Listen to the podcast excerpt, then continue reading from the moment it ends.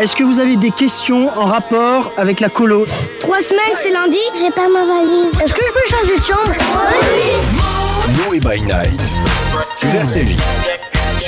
Et bonsoir à tous, ça y est, c'est un 20 sur 20, c'est le meilleur score, la meilleure note qu'on puisse eh bien, vous souhaiter pour cette nouvelle année. Euh, plein de bonheur, plein de santé, plein de sérénité et comme on dit chez nous, jusqu'à 120 ans.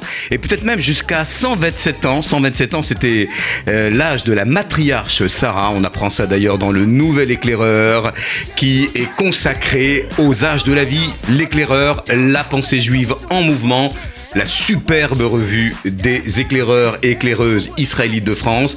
Et au sommaire de cette émission, on va parler justement de ce numéro euh, très détaillé, très fouillé et vraiment où on apprend plein plein de choses. Et nous avons la chance ce soir d'avoir dans le studio de RCJ Karen Alali, qui est la commissaire générale des EI, qui est bien connue et qui est une amie. Salut Karen. Salut. Et le tutoiement est de rigueur. Et d'accord. Donc salut à toi.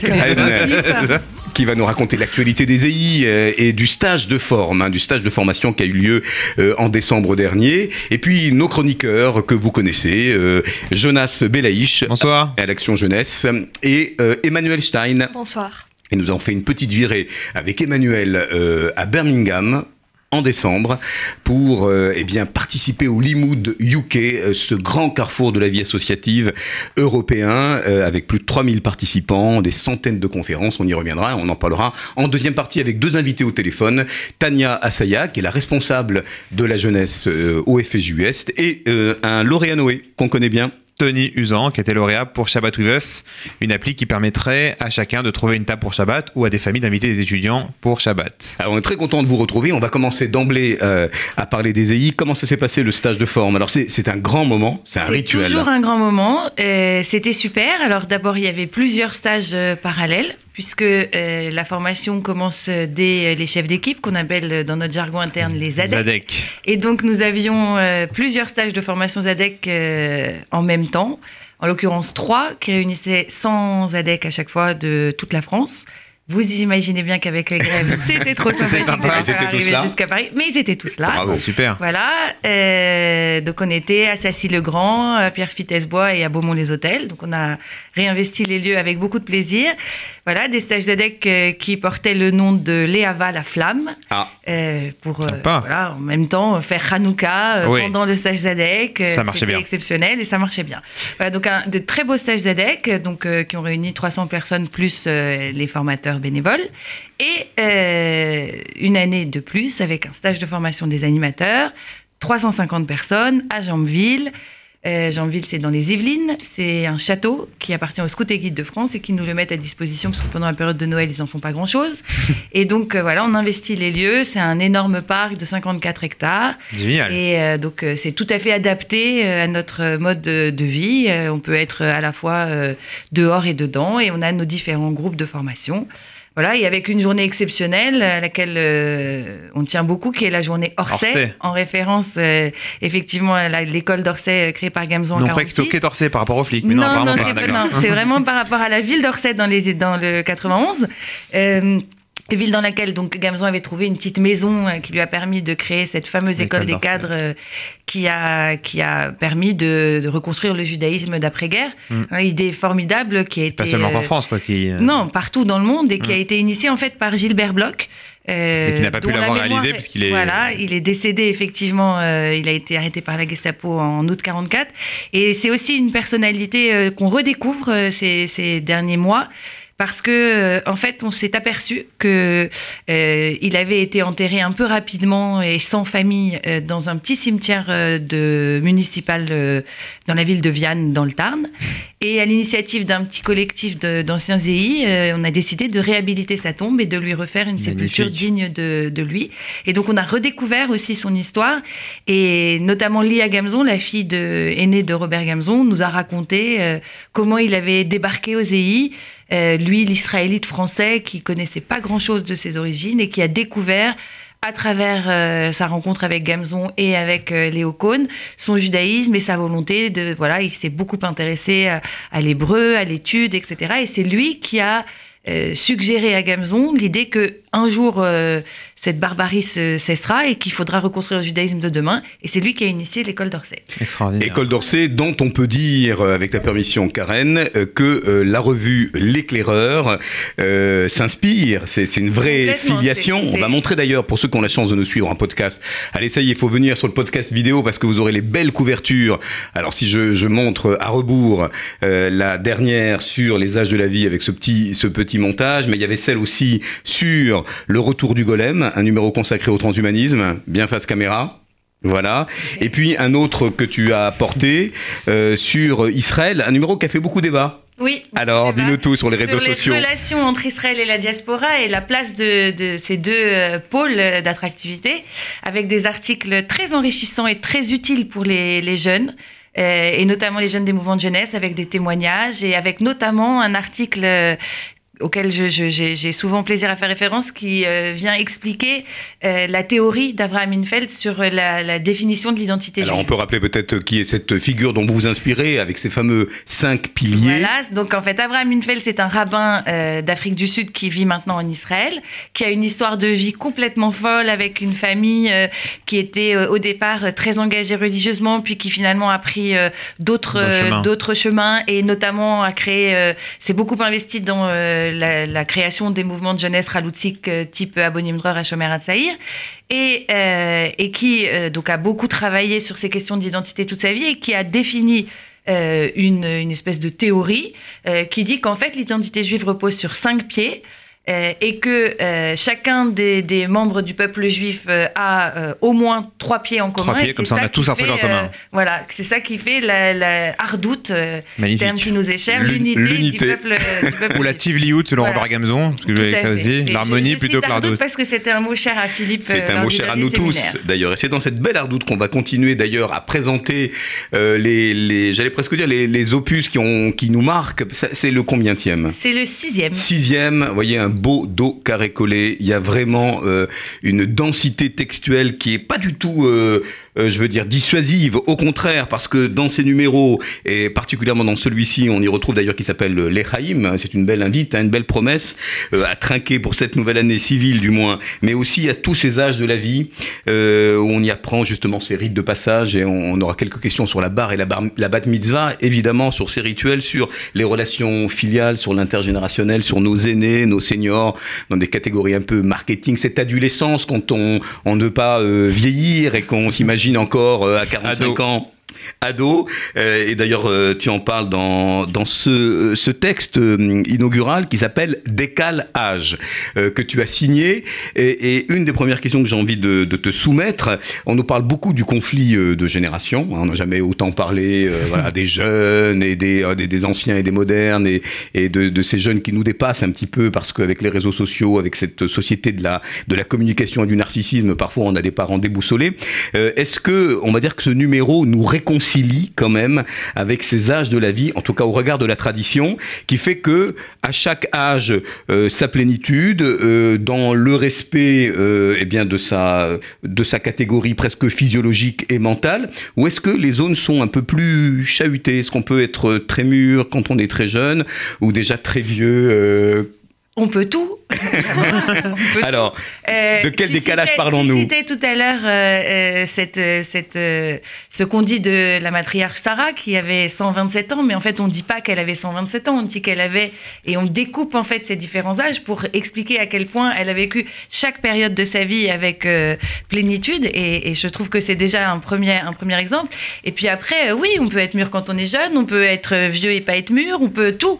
Euh, et, et on cite une histoire euh, très connue de, du de, de Rabbi Elazar Ben Azariah, non, c'est pas celui-là, excusez-moi, j'ai des références qui m'échappent là d'un coup. alors ce qui est formidable dans l'éclaireur, si, si, c'est ça, c'est ça C'est bien, bien sûr. Shana, sûr, c'est lui. Rabbi Elazar Ben Azaria, bien sûr. C'est donc ce jeune, euh, ce jeune rabbin qui avait été euh, sollicité pour être euh, le président du Sanhedrin. Donc le Sanhedrin, c'était un- une espèce de, de- de comité comme ça, de, de, de sages, Décisionnaire, euh, voilà. Et, et il était très ennuyé d'être lui-même sollicité compte tenu de son grand de son tout Jeune jeune, âge.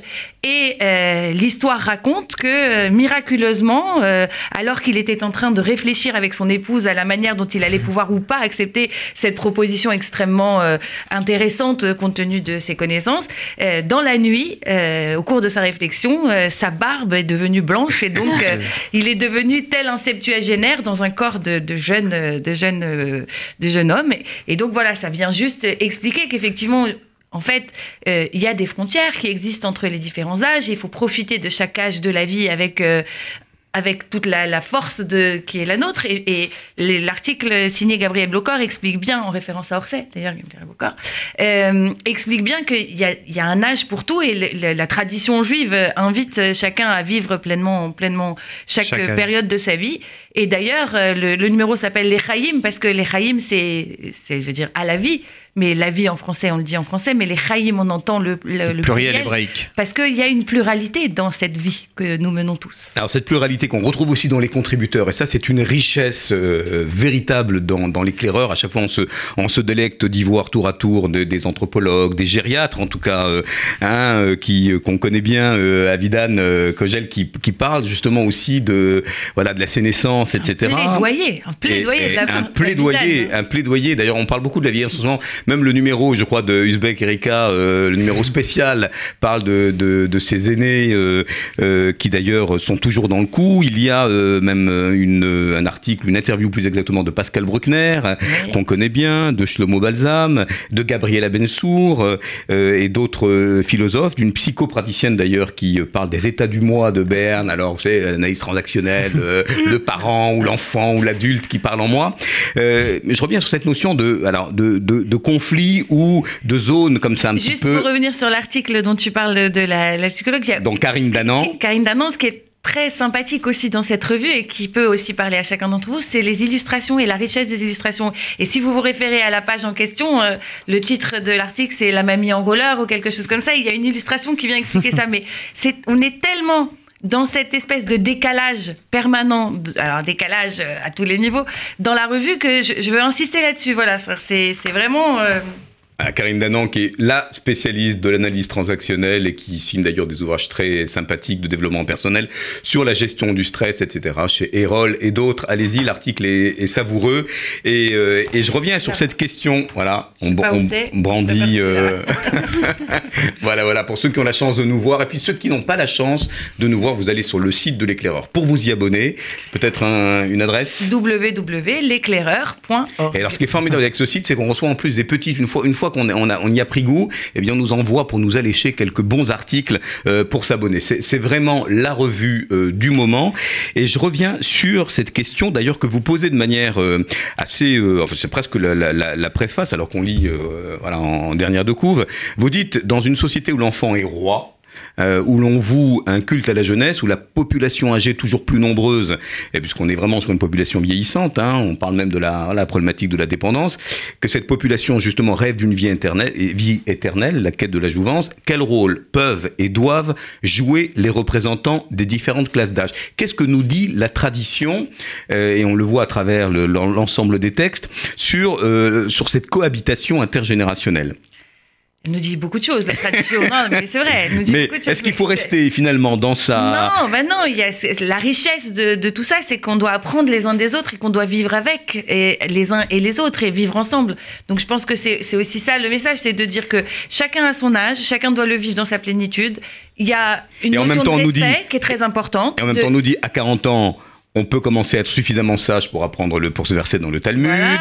Euh, le, le- De la Kabbale, la Kabbale, de la Kabbale. Oui, pardon, voilà. pardon, pardon, pardon. Le Talmud, c'est à 10 ans. C'est à peu. 10 ans. Voilà. Alors c'est- non, mais c'est intéressant parce que on a quand même des informations. C'est des références. en Mais est-ce qu'elles sont ça, pas mais- quelque part datées? Est-ce que ces références-là, elles sont toujours d'actualité alors qu'il y a un glissement euh, tout cas, générationnel? elles, ont, elles ont toujours vocation à nous faire réfléchir. C'est ça, c'est des Et ça, repères c'est au mieux, c'est pas Ce des sont- castes, il n'y a pas de cases définies, même pour la bar mitzvah, Le- bat mitzvah, comme on le dit. Le, le principe de, de la tradition juive, de toute façon, c'est d'avoir un cadre et d'avoir la possibilité de commenter de manière féconde, toujours, toujours et toujours. Donc c'est ça qu'on est en train de faire. Donc on a un cadre, c'est le texte. Et puis après, il y a tous les commentateurs. Il y a les commentateurs traditionnels, mais il y a chacun d'entre vous aussi qui peut donner sa lecture du texte. Et c'est tout l'objet aussi de cette fameuse rubrique Ravruta que vous trouvez de manière récurrente dans l'éclaireur, où on interroge le texte de la Torah avec les commentateurs traditionnels et où chacun va venir expliquer ce que lui, Il a compris il a du texte. compris du texte et ce, ce en quoi ce texte continue de lui parler malgré le temps qui passe et malgré. euh, Alors pour avoir le- assisté à une remise de prise de Stam, et j'avais adoré Alors Stam, on va juste préciser à nos auditeurs que Justement. c'est l'école des cadres. L'école des cales des EI, il manque le M, je voulais savoir, transmettre. Le A, c'est quoi Ah, le A, c'est Animer, maîtriser. Animer, maîtriser. Euh, pour, et on avait fait une activité extraordinaire là-dessus. C'est justement ce qu'on appelle Mikrog de Lot dans les, les livres de Torah. C'est quand on a le texte au centre et une multitude de commentateurs autour. Et c'était donc, je, c'est dirigé par, euh, par Flamand et qui montrait donc le texte au milieu. Quatre commentateurs, deux anciens, deux plus récents pour donner un peu une idée de comment on peut expliquer le texte. Et après, c'était à chaque de Chavruta. Une Chavruta, c'est un Chaver, c'est un ami avec qui on se met en place pour discuter du texte, du texte et avoir une réponse en face, qui devait inventer leur propre réponse qu'on pouvait intégrer de manière symbolique à ce micro de Lot et repartir avec sa feuille de la, du texte qu'on utilisait, la paracha ou ce qu'on voulait, avec le commentateur Rashi, donc le, le plus connu, le plus médiatisé, un moins connu mais plus moderne comme euh, Raphaël Shimshon Hirsch, et celui de Ethan et Raphaël qui avaient discuté ensemble et inventé ce, euh, ce nouveau. Midrash sur C'est complètement dans cet esprit de, de ce que tu viens de décrire que la rubrique Ravruta existe Alors, c'est le l'éclaireur. fameux Rabroda. On apprend d'ailleurs que le terme est araméen, que c'est euh, compagnon d'études. Alors, cette rubrique, elle est régulière, tu en parles, elle est à la fin, euh, à la fin mais moi, c'est ce que je lis en premier d'ailleurs, hein, puisque on, on On, a, a, à la fois. petites habitudes. Voilà, bon, on peut prendre un journal. Raconte-moi à quel moment tu prends le journal, euh, voilà. Je te dirai qui tu es. C'est comme ça. Hein. Et, et donc, euh, on a là d'ailleurs un, un dialogue à quatre voix avec euh, Ethan, avec Noémie, euh, Charles et Ilona, si je- j'en oublie pas un, qui se confrontent justement à un verset biblique. Est-ce que c'est euh, la marque de fabrique aussi euh, des EI, d'un mouvement de jeunesse euh, qui euh, dit finalement que le texte ou l'interprétation des textes ou la dispute autour d'un texte est l'affaire de tous? Mais le texte appartient à tous.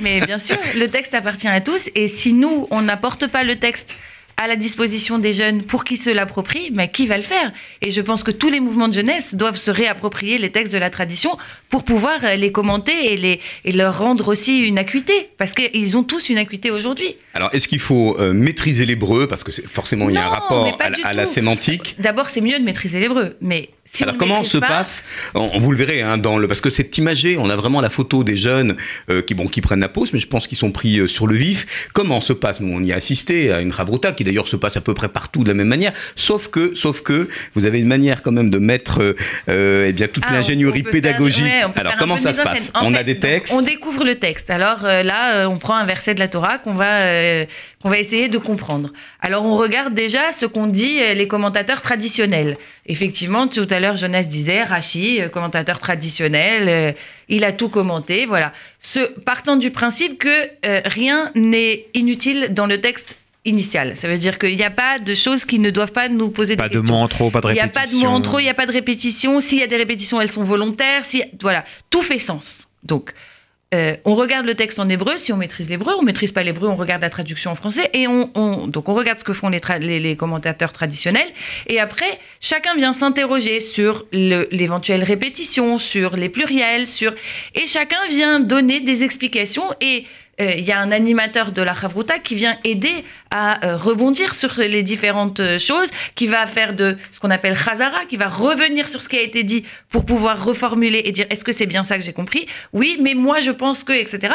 Et voilà, et au terme d'une étude d'à peu près euh, 40 minutes, eh bien on est en mesure de monter euh, ce- ce- ce- cette page de Mikrot Gedolot en reprenant les commentateurs traditionnels dans le sens desquels on peut aller ou pas. Euh, ça dépend. Effectivement, voilà, il y a euh, Rav Simpson, Raphaël Hirsch, qui est très souvent cité, est un commentateur euh, très important, très intéressant, qui est d'ailleurs un des inspirateurs de la rubrique Les mots pour le dire, qui est en, début d'éclaireur à chaque fois. Alors, on peut peut-être rappeler là aussi la pédagogie dans l'infographie de ces euh, exergues avec les mots clés. Donc là, par exemple, nous avons les mots zman pour parler du temps, le temps qui passe, mais aussi l'âge. Nous avons aussi euh, les mots autour de la vieillesse et de l'adolescence.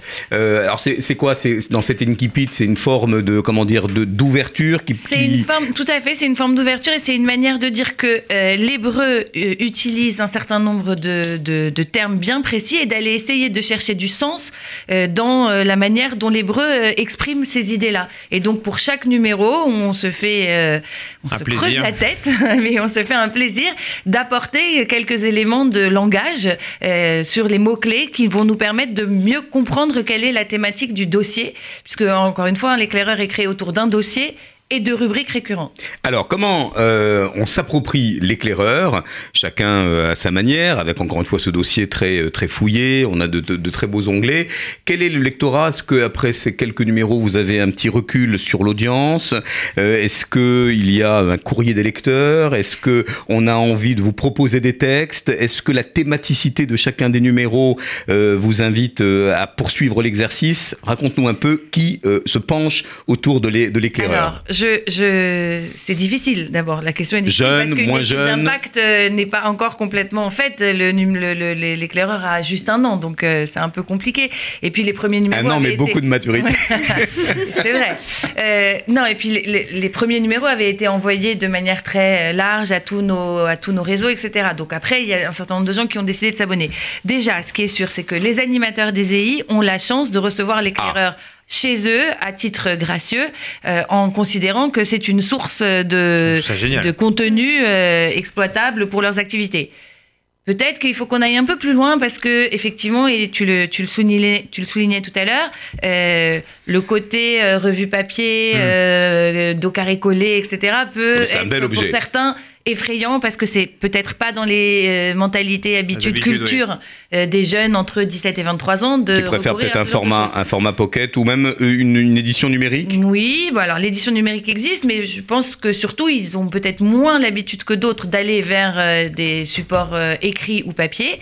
Euh, et du coup, on a nous, euh, euh, équipe de rédaction de l'éclaireur, équipe du Centre national des EI, un travail à faire de, de, de promotion en fait de- des contenus de l'éclaireur auprès des animateurs. Euh, dans le cadre de l'école d'Orsay euh, qui a eu lieu au stage de formation, on avait justement un atelier prévu là-dessus en disant mais en fait Rendez-vous compte de la richesse De de ce que vous que recevez. vous avez là-dedans, euh, à tous les points de vue, en termes de contenu, en termes de, de, De graphisme, contributeurs. en termes de contributeurs. Il y a une bande dessinée qui est faite sur l'histoire des EI à chaque numéro. Oui, C'est une source d'information ou, euh, exceptionnelle. sûr. Exactement. Et vous avez a- exhumé des archives. on a exhumé les archives. On, on lit un texte là dans le dernier éclaireur, euh, un texte coécrit par Manitou, donc le Rav Léon Ashkenazi et Gamzon, sur, ou c'est peut-être pas dans celui-là, mais, mais peu importe. En tout cas, un texte sur les relations en- en- en- à l'intérieur de la communauté.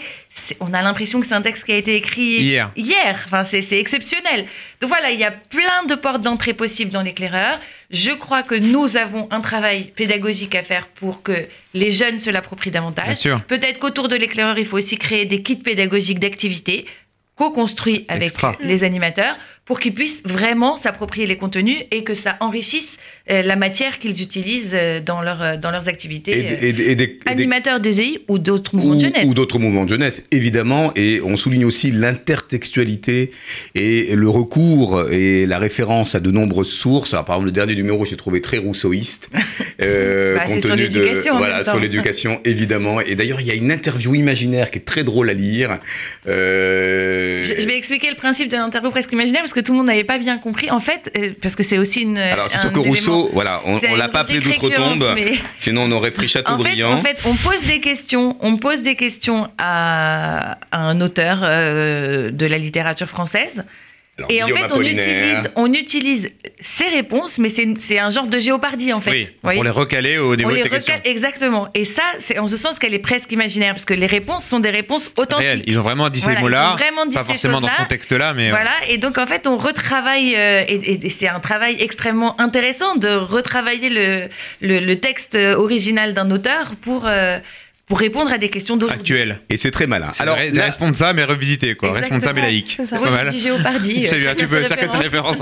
Alors la question qui nous euh, brûle les lèvres, parce qu'on est des éducateurs autour de la table, euh, Noé, c'est le département jeunesse du Fonds social qui a toujours ce souci, ce caillou presque dans la conscience ou dans la chaussure de se dire, est-ce qu'on en fait suffisamment assez pour nos jeunes madrichim, nos animateurs, en termes de contenu juif? Alors tu le disais à juste titre, c'est une source formidable qu'il faut sans doute formater, adapter, euh, Présenter, en fait. maqueter. Présenter, en fait, je pense que peut-être que ce qu'il manque aujourd'hui à l'éclaireur, c'est des gens qui viennent expliquer ce qu'il y a dedans. Alors, vous faites des Ça conférences dire- quand même, voilà, qui, tu vas parler de la prochaine d'ailleurs. il faut, il faut venir écouter ces conférences parce qu'en fait, ça vient mettre en image et en réalité un texte qui peut être, pour certains, peut-être un peu abscon. Euh, nous aurons effectivement le 28 janvier, euh, nous recevrons Aldo Naouri, qui est un des contributeurs de Les âges de la vie, puisque Aldo Naouri, vous le connaissez tous, c'est un pédiatre. Euh, son article peut être euh, d'ailleurs un peu Oui. controversé, parce qu'il a des propos assez tranchés. Oui, vous auriez Euh, pris euh, Edwige Antier, ça aurait été pareil. Euh, on s'est demandé s'il y avait une approche un peu néo-conservatrice. C'est une, co- une- une référence que nous n'avons que tous les deux. hein, Très bien. Je, Non, je mais- suis même pas sûre que Jonas et Emmanuel savent de Nous qui on avons, parle. nous avons quand même quelques, euh, comment dire, quelques parents qui feuillettent un petit peu les, bo- les bonnes pages de ces, de ces éducateurs qui d'ailleurs sont invités de plus en plus sur les plateaux télé euh, Oui, oui, oui, et, tout à et fait. répondent un peu de tout. Alors Mais Naouri, le- les défis de l'éducation et pas les défis de l'éducation juive. Non, non, les défis de l'éducation. euh, Avec un grand E.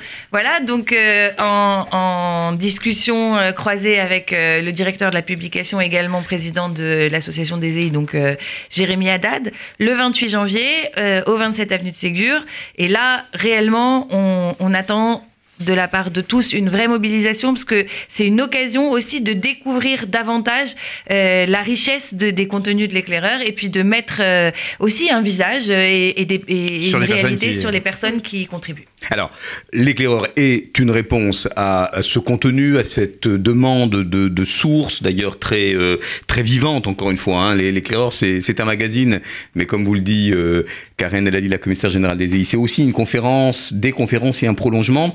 Euh, qu'est-ce qu'on peut, tu parlais de, de kit ou de mallette pédagogique, qu'est-ce qu'on pourrait encore proposer de ton expérience du mouvement, du premier mouvement de jeunesse de France, les EI Qu'est-ce qu'on peut euh, proposer pour améliorer quand même cette transmission des savoirs, cette didactique, cette capacité pour un animateur de s'emparer des sources et d'une certaine manière en les digérant, de les restituer quand il va avoir des, des gamins Moi, euh, en je colo? ne crois qu'à une chose, si on veut faire des choses, il faut, il faut expérimenter. Ça veut dire, la théorie, c'est très bien, il faut mettre les gens dans des situations, il faut les mettre en formation, il faut leur faire vivre les choses. C'est le cas de ce qu'on fait, par exemple, dans l'école des cadres STAM.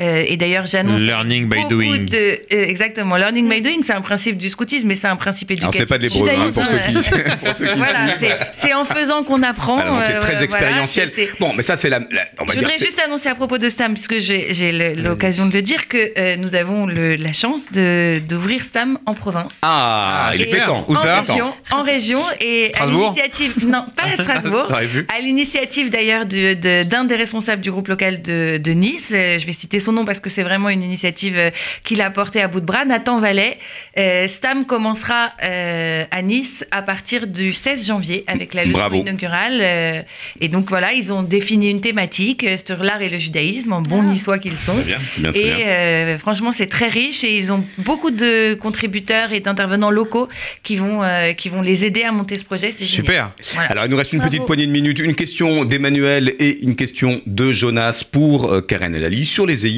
ou sur l'éclaireur. Et on passera à la deuxième partie. On va encore parler de Ravruta, de Limoud. On n'a jamais eu autant d'appétence et d'engouement euh, pour cette quête de sens et de texte. Ça, c'est en deuxième partie. On reviendra sur le, Limoud de Birmingham. Jonas. Tu disais tout à l'heure justement qu'il fallait trouver un autre moyen de transmettre, pour les euh, adapter ça aux animateurs, pour leur montrer passer du texte là-dedans à une réalité euh, avec les, les- les animateurs. Ça m'a rappelé une chose, et après je pose une question, c'est que le, par exemple, le Rabbi Sachs, qui lui aussi publie maintenant euh, Alors, toutes rabbin les semaines. c'est ancien Sachs, grand rabbin, enfin, pardon, Lord Rabbi Sachs, parce qu'il a été Lord, lui il a de la chance, euh, qui est l'ancien grand rabbin d'Angleterre et qui continue aujourd'hui à déployer toute sa sagesse, son commentaire. Il- Et qui il prend est- son thé avec la reine d'Angleterre. tranquillement. Euh, et qui lui donc quand- toutes les semaines il publie toute une rachat sur toute une explication sur la paracha. Il a une autre version qui sort le lendemain pour les familles et les enfants en résumant soit en trois points clés avec des jeux etc à côté est-ce que ça par exemple ça peut être envisageable chez vous de d'imaginer qu'au moins de manière euh, online avec les animateurs ils aient des versions plus pratiques à prendre en main que euh, que le savoir qui est Donc dit- des versions vidéo, c'est ça dont tu parles Ou des digests, ou des digests un petit peu- euh, Voilà, et, ben- mais des, des, des Alors- et même à côté, à chaque fois, il y a un jeu, par exemple, à euh, mettre en place autour c'est de. en ce sens que le kit d'activité aura du sens. Euh, mais en revanche, euh, je suis pas tout à fait favorable, mais je- je- c'est- ça n'est que mon avis, Mm. à faire trop de digest parce que il faut revenir aux sources. Bien et sûr, et- c'est important. Voilà, il faut. C'est pas accéder à l'étude, c'est pas facile. Donc à un moment, il faut prendre euh, son courage à de deux mains. ramal, on est Donc ouais. nous, on doit donner envie d'y aller. On doit donner les clés de compréhension et d'ouverture et d'entrée dans le- la revue. Mais à un moment, il faut aussi Donc, que chacun fasse un effort. Après, euh, sur la dimension euh, euh, vidéo, etc., euh, outils un peu plus modernes, les ADEC de Nice euh, euh, publient depuis le début de l'année un Dvar Torah hebdomadaire où ils se filment et ils racontent donc euh, une histoire euh, dont ils lit le, le- le- le- contenu avec euh, leur réalité DI. Et ça, je trouve que c'est un, un- d'abord c'est une initiative qui est prise par les jeunes pour tout le monde. Donc ça, c'est il faut le saluer. Et je pense que c'est vraiment ça aussi qu'il faut développer. Et un genre de chaîne euh, YouTube spécifique euh, sur des Ah, contenus euh, identitaires. Alors, je ne peux. C'est un projet pour Noé. ça. Je trouve Voilà, tiens, très en forme. 25 janvier, prochaine. euh, je prends un jury Noé 3 février, si vous voulez le poser. avec Et. Noé accompagnera euh, toute pédagogie active et, euh, et sensible au sens incarné où tu, euh, tu en parlais tout à l'heure. Euh, je ne peux que vous recommander de vous abonner à l'éclaireur. C'est vraiment une pensée juive en mouvement. Et il nous arrive même d'ailleurs en lisant quelques sources de se dire que on est, on est bien, bien loin euh, euh, d'un- savoir euh, riche et pluriel. Il faut euh, vraiment, euh, en tout cas, vous procurer le dernier sur les âges de la vie. Euh, L'actualité, on vous l'a dit, c'est cette conférence justement avec euh, euh, ce pédopsychiatre bien connu, euh, qui Euh, d'ailleurs pé- pédiatre, pédiatre. pardon, qui signe un article sur euh, sur la mère, Sur, le, les relations et l'enfant. Ça se passe donc au local. Au local des EI Avenue de Ségur. Et pour s'inscrire, attention, il y a, il y a peu de places. Enfin, il y a des places, mais c'est assez limité. Pour s'inscrire, il faut envoyer un mail euh, à centre.national.eif.org. Bon, c'est toujours un Mais plaisir vous de. pouvez aussi passer par Noé pour la jeunesse. Contacte Noé Voilà. à tfju.org. Une super conférence autour d'un thème qui préoccupe et les parents, et les enfants, et les éducateurs. Euh, On est très content de t'avoir reçu. Merci. On te dit à très vite, Beatzlacha. Bonne année aussi pour les EI. Et puis, on se retrouve. euh, Alors, il y a un article d'ailleurs intéressant de Shlomo Balsam, euh, Âge sans âge, sur les enfants cachés de la Shoah. Alors, sans être un peu tristouné, on va quand même euh, écouter euh, Mon enfance. Euh, alors, c'est pas Barbara, là, c'est Patrick Bruel. À tout de suite.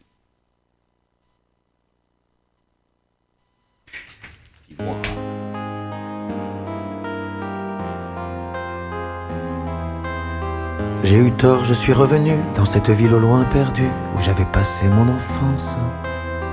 J'ai eu tort, j'ai voulu revoir le coteau glissé le soir, bleu et gris ombre de silence.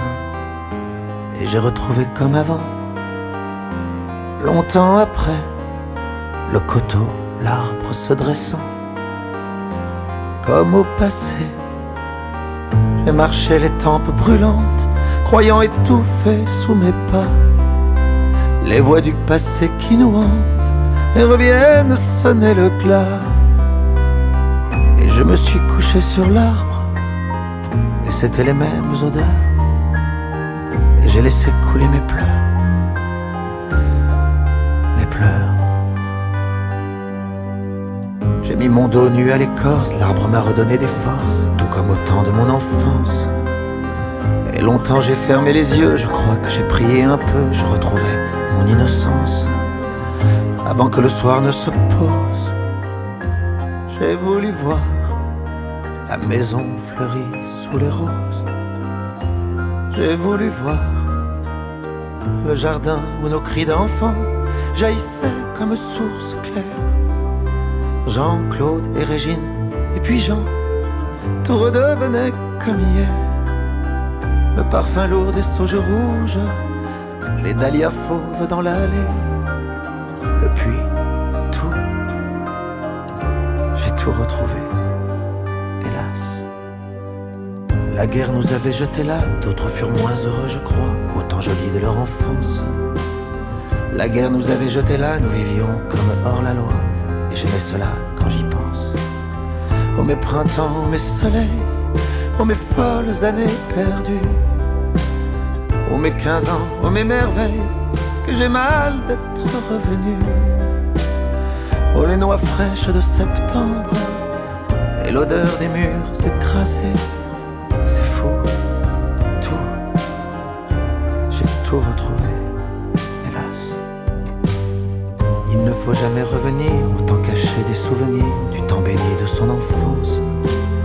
Car parmi tous les souvenirs, ceux de l'enfance sont les pires, ceux de l'enfance nous déchirent. Vous, ma très chérie, oh ma mère, où êtes-vous donc aujourd'hui?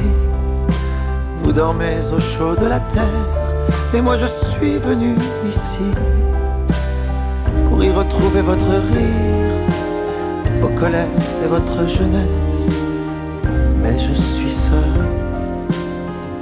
avec ma détresse, hélas.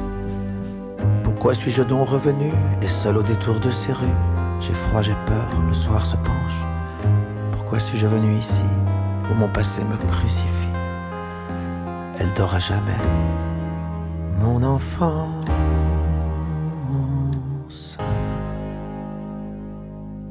Et c'était l'album euh, qu'a dédié Patrick Bruel à Barbara, la grande dame brune. Mon enfance, euh, il ne faut jamais revenir au temps caché des souvenirs. Et euh, nous allons euh, passer maintenant à cette deuxième partie autour du Limoud UK. Et on va demander à Jonas, euh, qui a emmené d'ailleurs il y a deux ans une délégation euh, de lauréats Noé et euh, de jeunes leaders, ce que c'est que ce grand, grand rendez-vous euh, en Angleterre qui réunit pas moins de 3000 participants. participants du monde entier, de vraiment de toutes sortes de pays, euh, et qui tous les ans à Birmingham, en tout cas depuis quelques années c'est à Birmingham, euh, atteint ce climax, c'est-à-dire que sur 4 jours, voire 6 si vous faites le Shabbat euh, entièrement avec eux, vous allez avoir à chaque heure qui passe une dizaine, voire une vingtaine de conférences selon les horaires sur tous les sujets qui ont un rapport avec le euh, judaïsme, que ce soit de l'étude de texte très classique en Havruta, du Nigmara, mais toujours avec un professeur qui aura une approche différente, ou alors des, thèmes qui paraissent éloignés euh, du judaïsme ou des textes qu'on a l'habitude de voir dans une yeshiva ou quoi que ce soit, mais qui vont être rapportés au judaïsme, que ce soit l'art dans le judaïsme, la méditation, le judaïsme, euh, les questions qu'on se pose aujourd'hui sur le, transgenre, sur la place de la femme, sur, sur les violences, etc., toujours rapportés avec ce thème de quel est le lien entre ce qu'on me dit à l'extérieur et ce que je peux retrouver dans euh, le judaïsme. Ce qui est extraordinaire justement, c'est la pluralité d'approches. Vous allez avoir aussi quasiment tous les mouvements euh, juifs qui est en Angleterre et même ailleurs dans le monde.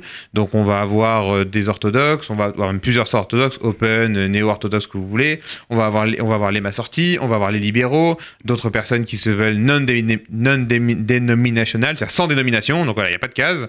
Et donc c'est toujours extrêmement intéressant d'assister à ces cours-là, bien sûr, ces conférences, ces ateliers, mais aussi de rencontrer des gens qui travaillent ou en tout cas sont actifs dans leur communauté respective autour du monde et qui ont toujours à cœur de faire évoluer la communauté juive.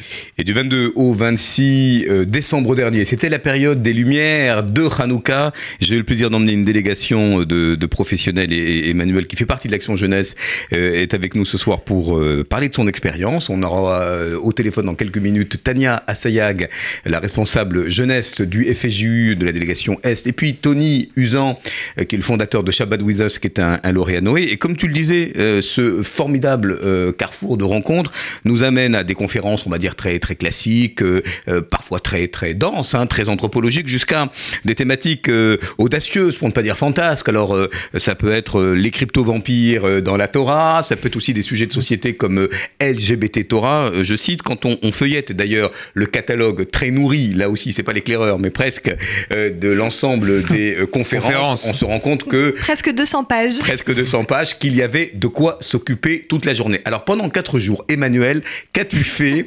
Euh, Quelle conférence euh, t'a euh, marqué? Euh, Où est-ce que tu es allé? Où est-ce que ton cœur et ton, et, et ton mind, Intellect. euh, voilà, ton, ton intellect t'a porté? Alors que, encore une fois, je le reprécise, euh, alors nous avions un partenaire, un Yesod qu'il faut saluer, Yesod. Yesod en Europe, qui euh, permet justement à tous les professionnels et bénévoles de la communauté juive de euh, d'évoluer, d'apprendre et de toujours avoir de meilleures compétences pour être encore mieux, enfin encore mieux servir pardon la communauté juive. Et qu'on salue, Yesod avec qui on avait des petites, euh, comment dire, des rencontres Mmh. avec, avec des sessions spéciales. des sessions et des jeunes Européens d'ailleurs qui avaient été euh, sélectionnés. Emmanuel, euh, comment as-tu fait ton choix dans ce beau catalogue? Alors, euh, les deux difficultés que j'ai eues, la première, c'était de ne pas me perdre dans cet espace qui était Immense hôtel immense, à labyrinthe. Birmingham. J'ai mis plusieurs jours à me retrouver dans, ce- dans cet espace très grand. Et puis quand j'ai enfin pu me retrouver, euh, voilà, j'ai euh, j'ai eu un deuxième problème. C'était la the fear of missing out. Je ne savais pas quelle conférence choisir. Et quand j'étais, euh, j'assiste à une conférence, voilà, j'avais envie d'assister à une autre conférence parce qu'il y avait à peu près 10 conférences en même temps et des conférences toutes, toutes aussi, Aussi, passionnantes aussi les unes que les autres. Et euh, voilà, donc euh, il y, a, il y a vraiment eu plusieurs temps forts, il y a eu plusieurs conférences qui m'ont marqué, notamment une conférence intéressante sur le schéma, l'importance de l'écoute de l'autre, de la compréhension de l'autre. Alors le schéma à la prière, hein, pas le pas le schéma en mind le- mapping, hein, le, le schéma avec le chine sur les yeux. C'est ça, voilà, c'était vraiment très intéressant et ça m'a permis aussi de changer ensuite mon approche, de- d'être beaucoup plus compréhensive, de- d'écouter des points de vue différents. C'est ça qui est intéressant à Limoud, c'est vraiment qu'on est, on est confronté à cette pluralité de judaïsme à- et, et les personnes sont, débattent toute la journée et euh, dans un climat de bienveillance, en s'écoutant, en se respectant. C'est assez impressionnant. Alors quelles autres euh, conférences ou euh, euh, ateliers? Parce que c'est- des formats assez différents. Ça peut être des conférences, ça peut être de la Chavruta dont on a parlé en première partie, ça peut être de la dynamique de groupe. Euh, quelle autre conférence t'a plu? Il y a eu aussi une conférence intéressante sur le leadership et l'importance de la passation, quelque chose qui est difficile puisque en général quand on a notre bébé, on a du mal à le, À le lâcher. à le lâcher. Voilà, donc c'était c'était assez intéressant sur la figure de Moïse et, et de la transmission. euh. Euh, Il y a eu aussi une conférence intéressante de d'Arika Sherman, qui est le président de Rabbis for Human Rights, sur la justice sociale, le tikkun olam, euh, passionnante également. Et l'idée, c'était vraiment de sortir, de sortir de sa zone de confort, d'aller justement aux conférences où euh, on n'aurait pas l'habitude d'aller. Donc, euh, j'ai, euh, par curiosité, j'ai été à plusieurs conférences aussi sur l'écologie, sur des thèmes euh, que je ne connaissais pas particulièrement. Et puis, il y avait de l'art, il y avait des concerts tous les soirs, il y avait, il y avait vraiment des choses passionnantes. Et tu as la chance en plus toi d'être euh, présente au Shabbat. Également, alors on était 500 au Shabbat et quand vous êtes arrivé, euh, vous nous avez rejoints donc le lundi. Nous partîmes 500 et nous arrivons à nous, nous, Nous nous arrivâmes voilà. ça dit étions- ça 3000. 3000. 3000, tout à fait. Alors on a au téléphone Tania Assayag euh, qui est donc la responsable jeunesse de la délégation du FFJU Est à Strasbourg qui a eu euh, ben, cette chance avec nous euh, de partir au Limoud UK à Birmingham. Salut Tania. Alors on t'entend euh, légèrement. Est-ce que tu peux te rapprocher Alors, nous-. Voilà. Bonjour tout le monde. Bienvenue sur Noé by Night. Alors Tania, tu as eu euh, toi trois trois jours intenses euh, et euh, est-ce Ah que oui, tu peux presque trois, pas Voilà. complètement. hein. Avec Et les grèves. avec les, les aléas des grèves, euh, j'ai malheureusement été un petit peu amputée de mon euh, de mon voyage. Néanmoins, euh, même même pour deux jours, c'était assez fantastique effectivement. Voilà, des, des, des rencontres des rencontres incroyables. Je pense que vous en avez un petit peu discuté aussi.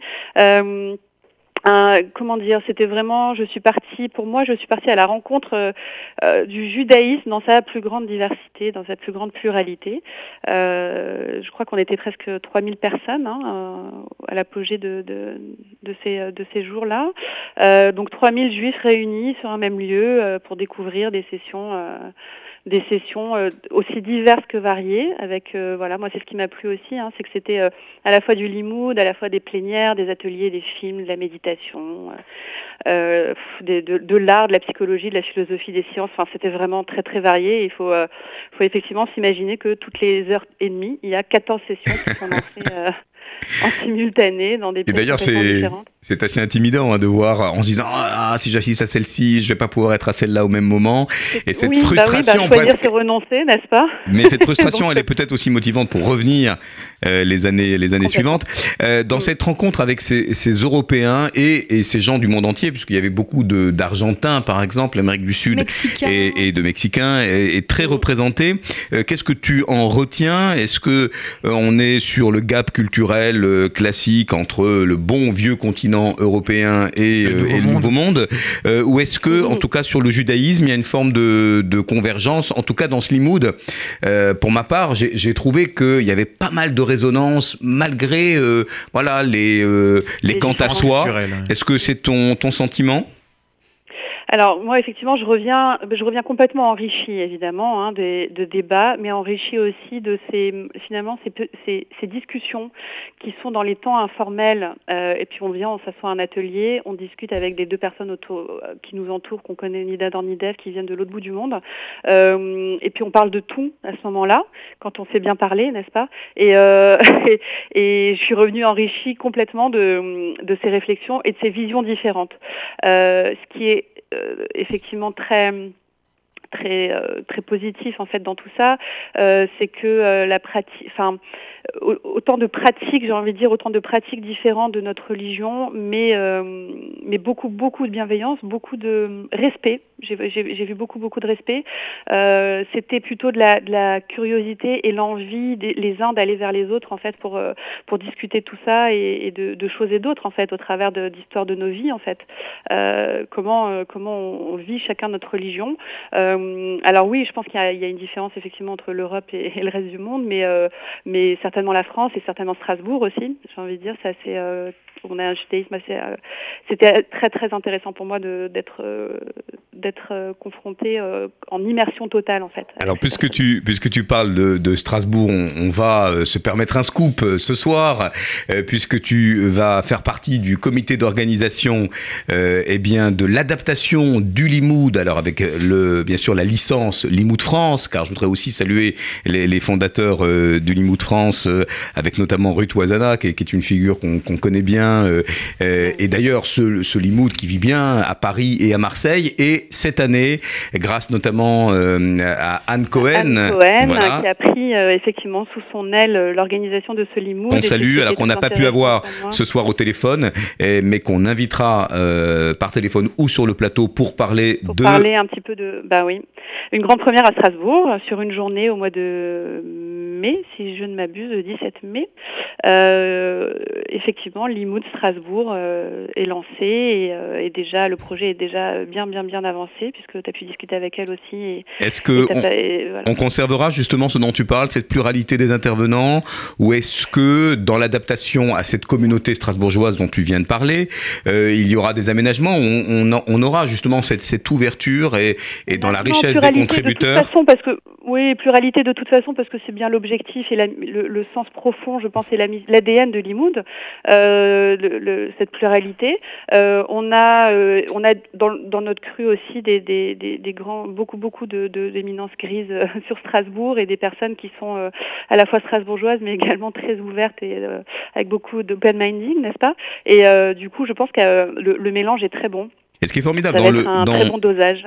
dans le Limoud, moi ce qui m'a frappé d'ailleurs dans le Limoud UK, mais aussi préalablement dans le Limoud France auquel j'avais assisté, c'est qu'un intervenant est aussi un participant. Il y a cette espèce d'horizontalité qui fait qu'il n'y a pas de hiérarchie de, de conférenciers. C'est vrai qu'on est très cartésien, nous en France, on aime bien avoir comme on ça veut des, des diplômes, des... on veut le collège de France, des mandarins. Mais cette capacité à voilà, à écouter et à un moment donné à être à la tribune, euh, je trouve que c'est une marque de fabrique que j'ai. C'est vrai, tout à fait, qui a sa racine dans la, dans la, dans la Torah, dans Pierre Cavot, qui dit qui est le sage, celui qui peut apprendre de tout le monde.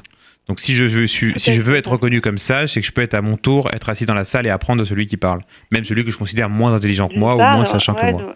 D'où l'importance de poser des questions. Exactement. C'est par les questions exactement comme l'a dit Emmanuel qu'on de l'équipe bon. Limoud là-bas qui nous expliquait que si on a un sujet, si on a envie de participer, si on a envie de partager une, euh, une connaissance, eh ben c'est possible en fait. Et ça c'est vraiment euh, ça c'est vraiment chouette de pouvoir venir et, euh, et animer une session euh, au même titre qu'un autre. Alors Limoud, Limoud en région parisienne en mars, hein, allez, euh, allez sur le site euh, et c'est vraiment là aussi un, un succès, un, un, beau succès depuis Puisque quelques cette année années. ils prennent un nouvel hôtel avec plus de place pour accueillir plus de personnes. Ne manquez pas en tout cas cette édition euh, française.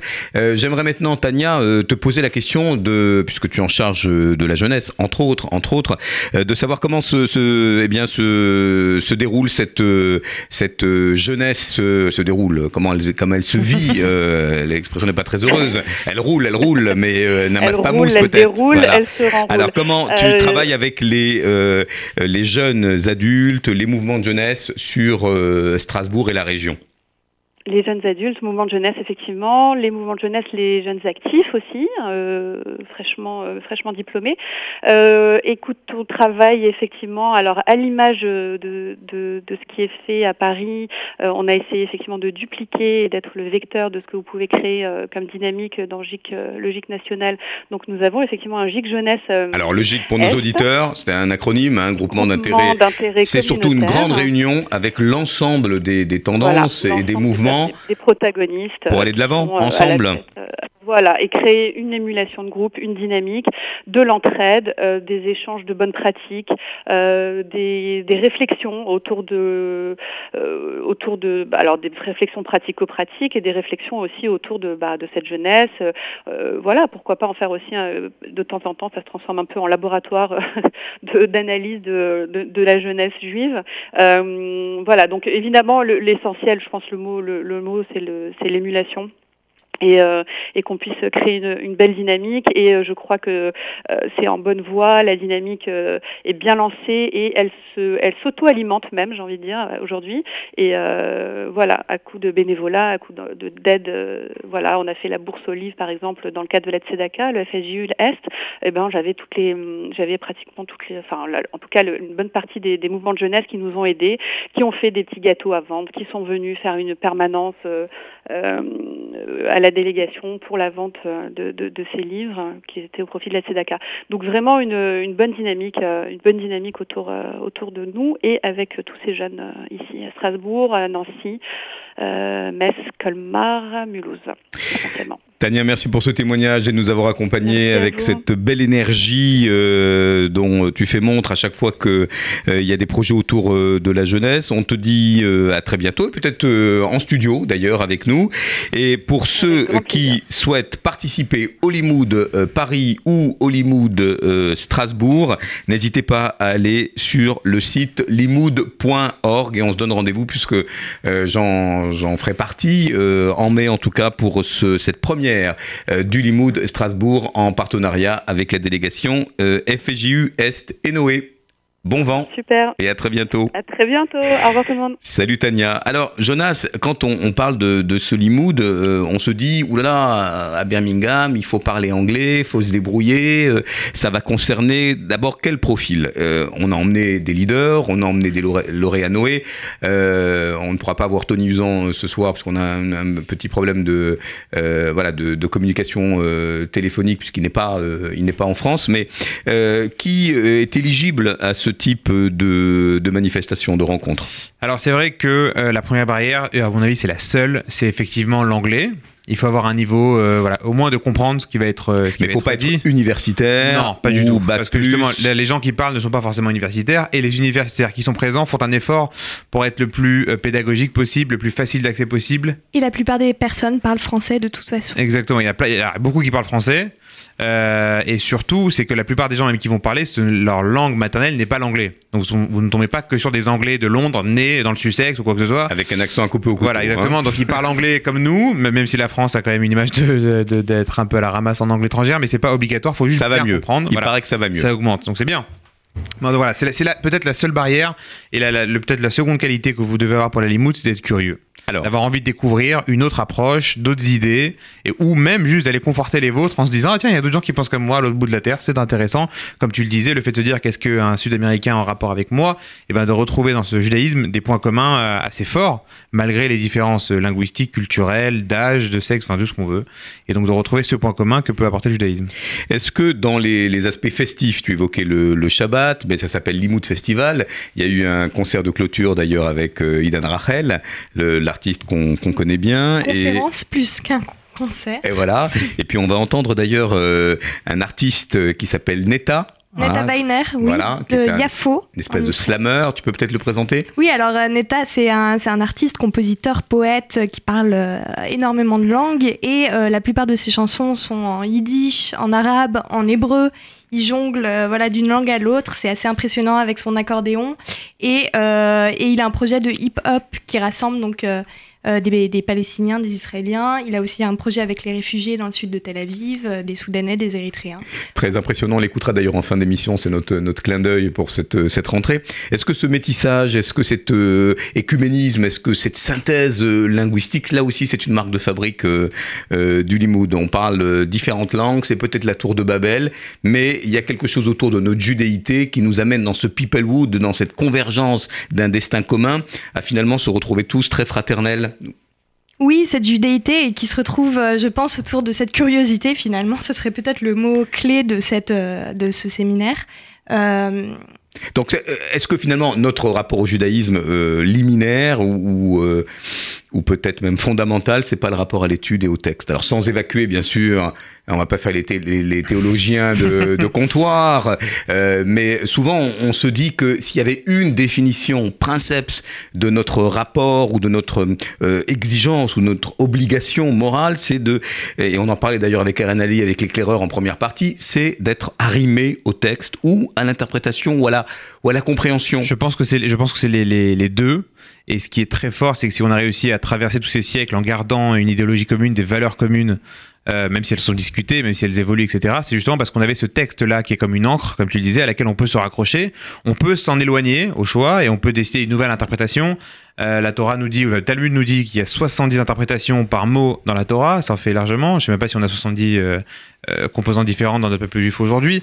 Donc on a, on, a, on a un texte, c'est vrai, fondamental, des valeurs fondamentales, mais qui peut être interprété à chaque fois de manière complètement différente et réinterprétée aussi. Je vais citer, si j'ai 30 secondes, un passage du Talmud qui était assez incroyable qu'on avait évoqué lors de, lors de, mon premier séminaire Noé, euh, qui est un passage dans le Talmud où on raconte que euh, Moïse lui-même, lorsqu'il reçoit la Torah de Dieu, donc il a les mots en direct, il n'y a pas d'interprétation possible, c'est Dieu qui lui parle, si on y croit, euh, il n'arrive pas à comprendre un passage et Dieu lui dit, bah, tu veux comprendre, je t'envoie dans le futur, c'est assez surréaliste, hein, quand on lit on dirait retour le futur, Dieu dit, je t'envoie dans le futur assister au cours d'un autre de mes euh, extraordinaires élèves, c'est Rabbi Akiva. Rabbi Akiva, des siècles plus tard, on est en Israël, à l'époque euh, gréco, enfin à l'époque romaine. Rabbi Akiva, fils de converti, mais qui pourtant s'élève au niveau du plus grand euh, sage de son époque, qui va dire la phrase "Tu aimeras ton prochain comme toi-même" en étant le fondement du judaïsme, qui marche de tout temps.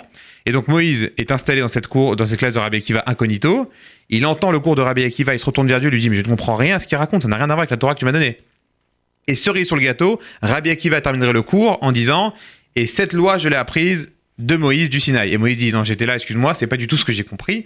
Et après, il y a une discussion en entre Dieu et Moïse où Dieu essaie d'expliquer à Moïse que il y a ce texte fondateur que tu as évoqué où on peut tous s'y raccrocher, mais il y aura fatalement une évolution de la vie, une évolution de l'homme, une évolution euh, de la femme, euh, soyons égalitaires, euh, si au moins on peut avoir ce combat aujourd'hui dans, nos textes, qui fera que on va être obligé à un moment ou à un autre de réinterpréter, de repenser, d'essayer de travailler ce texte pour comprendre quel lien il y a entre ce texte et ce qu'on vit aujourd'hui. Et je pense que la force d'un limoud, ou de ce qu'on essaie de faire nous dans nos séminaires Noé, autant faire de l'autopromotion, c'est d'essayer justement de réarrimer tous les jeunes, leur dire, on va reprendre aussi Bishvila Nivra Olam, de, penser, comme le demande le Talmud, que le monde a été créé pour chacun d'entre nous, on a tous notre place et tous notre compréhension à avoir dans ce texte. Et Shvil, il faut l'entendre comme chemin. Exactement. Chacun a son chemin vers la Torah, exactement, ou dans, dans son monde en tout cas. Donc plusieurs chemins possibles. Exactement. Et on retrouve la pluralité. C'est avec ces mots forts euh, qu'on va pas plus commenter puisque c'était aussi la thématique de, cette soirée. Euh, se quitter, et tu l'évoquais euh, il y a quelques instants, c'est Neta Weiner, cet artiste israélien qui mélange yiddish, arabe et hébreu entre autres, et qui d'ailleurs a fait sensation au Limoudiouk. On se retrouve dans 15 jours. On est content de vous retrouver avec plein d'énergie. Et bonne année quand même aussi. Shana Tova.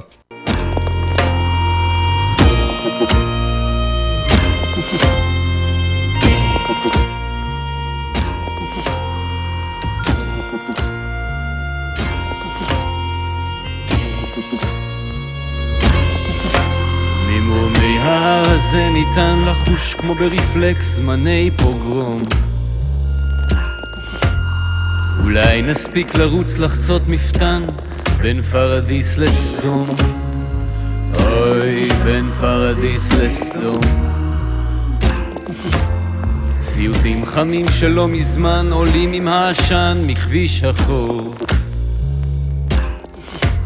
השטייטל מהדהד כאן עור ושומן בין אונס לסיר אוי, בין אונס לסיר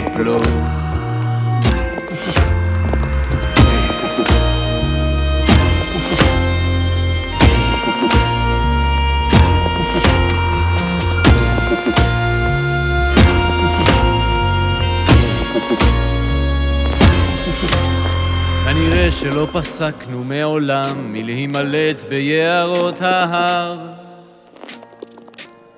בהרות סוסי קוזקים המגיחים מעוספיה בשירות הצר. הם שוב באים מעוספיה בשירות הצר. שימי נעליים סבתא שוב, הרזי המזוודה, הרזי את הספרות, צאי עכשיו מהמיטה, הניחי לבוב. היי, עזבי את התינוק, הניחי את הכרוב, חוזרים ליערות.